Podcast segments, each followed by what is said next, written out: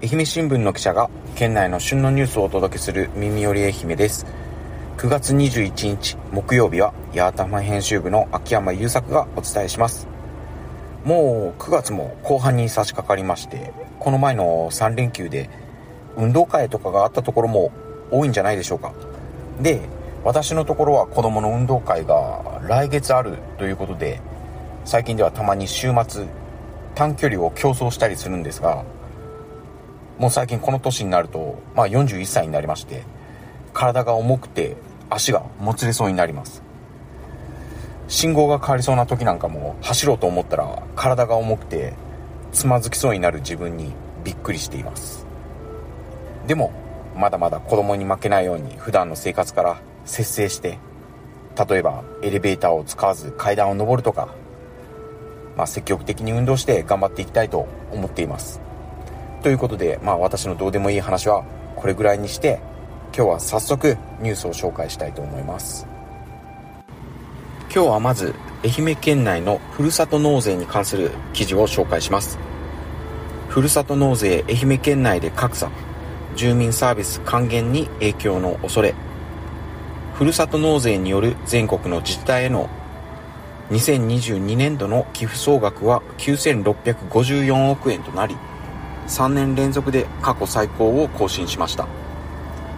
愛媛県内でも過去最高の計88億円を記録しています。ただし自治体が手にする寄付額の差も広がっており格差是正が依然課題となっています。愛媛県内二十二十市町で最も多くの寄付を集めたのは八幡浜市で19億5681万円です。次に今治市愛南町と続いています。寄付額は2018年度に比べて八幡浜市が約3.8倍今治市約2.6倍愛南町に至っては約16.4倍にまで増加しています。返礼品の柑橘やタオル養殖魚類などの地元産品が人気を集めリピーターを順調に増やしています。ということで詳しくは、ま記事を読んでいただけたらと思いますがこのふるさと納税の寄付額なんですけど八幡浜市は愛媛県内の自治体の中で5年連続で1位となっています。人気の商品としてはやはり柑橘がダントツでして寄付額の9割以上が紅マドンナや温州みかんセトカなどの生か成果を選んでいます。他にもじゃこ天や八幡浜ちゃんぽんなども人気のようです。地域別では首都圏が大部分でリピーターも多いようです。ただこの八幡浜市でも少し今後懸念されていることがあります。先日八幡浜市議会の一般質問でこのふるさと納税に関して総務省の制度改正への対応を尋ねる質問がありました。この制度改正っていうのは10月から返礼品の調達や配送広報などの経費を寄付額の50%以下にするというルールの改正です。今まで取り扱いが曖昧だった寄付金の受領書の発行であったりあと輸送費であったりを経費に計上するよう明確化しています。このことによって八幡浜市は現状で寄付額の30%になっている返礼品の金額を、まあ、この制度に対応するために24%程度に引き下げる必要があるとしています、まあ、この対応は八幡浜市だけではありません。寄付額は変えずに事務経費や返礼品の中身を見直すかまたは寄付額を引き下げるかといった対応が必要になるのではないかと想定されます。まあふるさと納税をめぐっては高所得者ほど税の優遇が大きいなどの問題点がよく指摘されています。ただその一方で財政力の弱い自治体にとっては魅力的な財源となっているのも事実です。多く集めても国の交付税の減額の対象にならず使い道の自由度が高いのも特徴です。八幡浜市では子どもたちへ外国語指導を行う人材の招致などにも活用されているそうです。逆に言うと自治体ごとにこういった住民サービスに差が生じる可能性もあるので各自治体の担当者も魅力ある地元産品の紹介に知恵を絞っているようです。続いては愛媛県の南予であった2階建てバスのモニターツアーの記事を紹介します。天井全開南予の自然体感愛媛県モニターツアー2階建てバスで巡る。愛媛の自然美を新たな視点で楽しめるコンテンツを開発しようと愛媛県は9月16日天井が開くオープントップバスで南予各地を巡るモニターツアーを実施しました。経済団体の代表者ら13人が参加しました。青空の下降り注ぐ日差しと吹き抜ける海風を浴びながら近年人気のスポットを巡り地域の魅力を体感しました。ということでこのバスは2階建ての25人乗りで客席は全て2階に配置して天井をスライドさせることもできて開放感ある景色を提供できるのが特徴だそうです。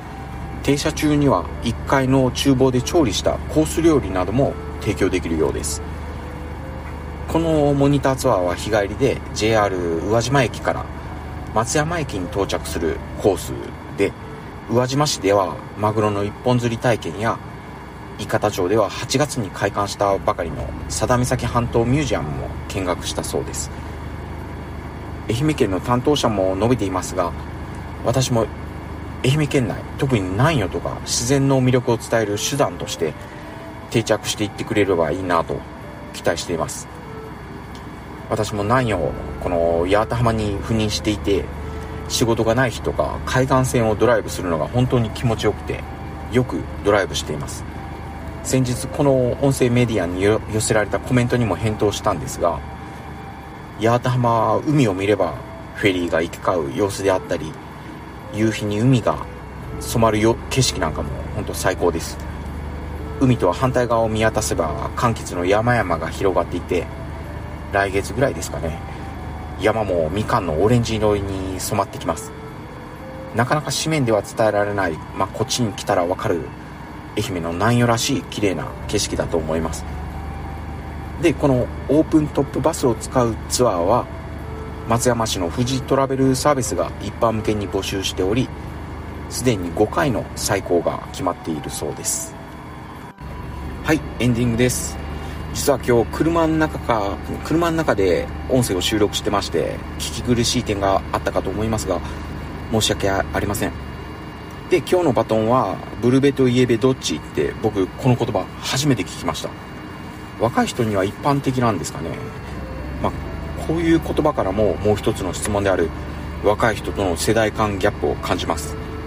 でこのブルーベとイエベっていうのはイエローベースかブルーベースかという略語らしいんですけど、まあ、肌の色の傾向とか、まあ、これによって自分に似合う色が分かってくるもののようです。で服なんかはなんとなくいつも無難に地味めの地味めの色合いの服を着てしまいます。イエローの服は持ってないですね。まあ自分自身はいいんですけど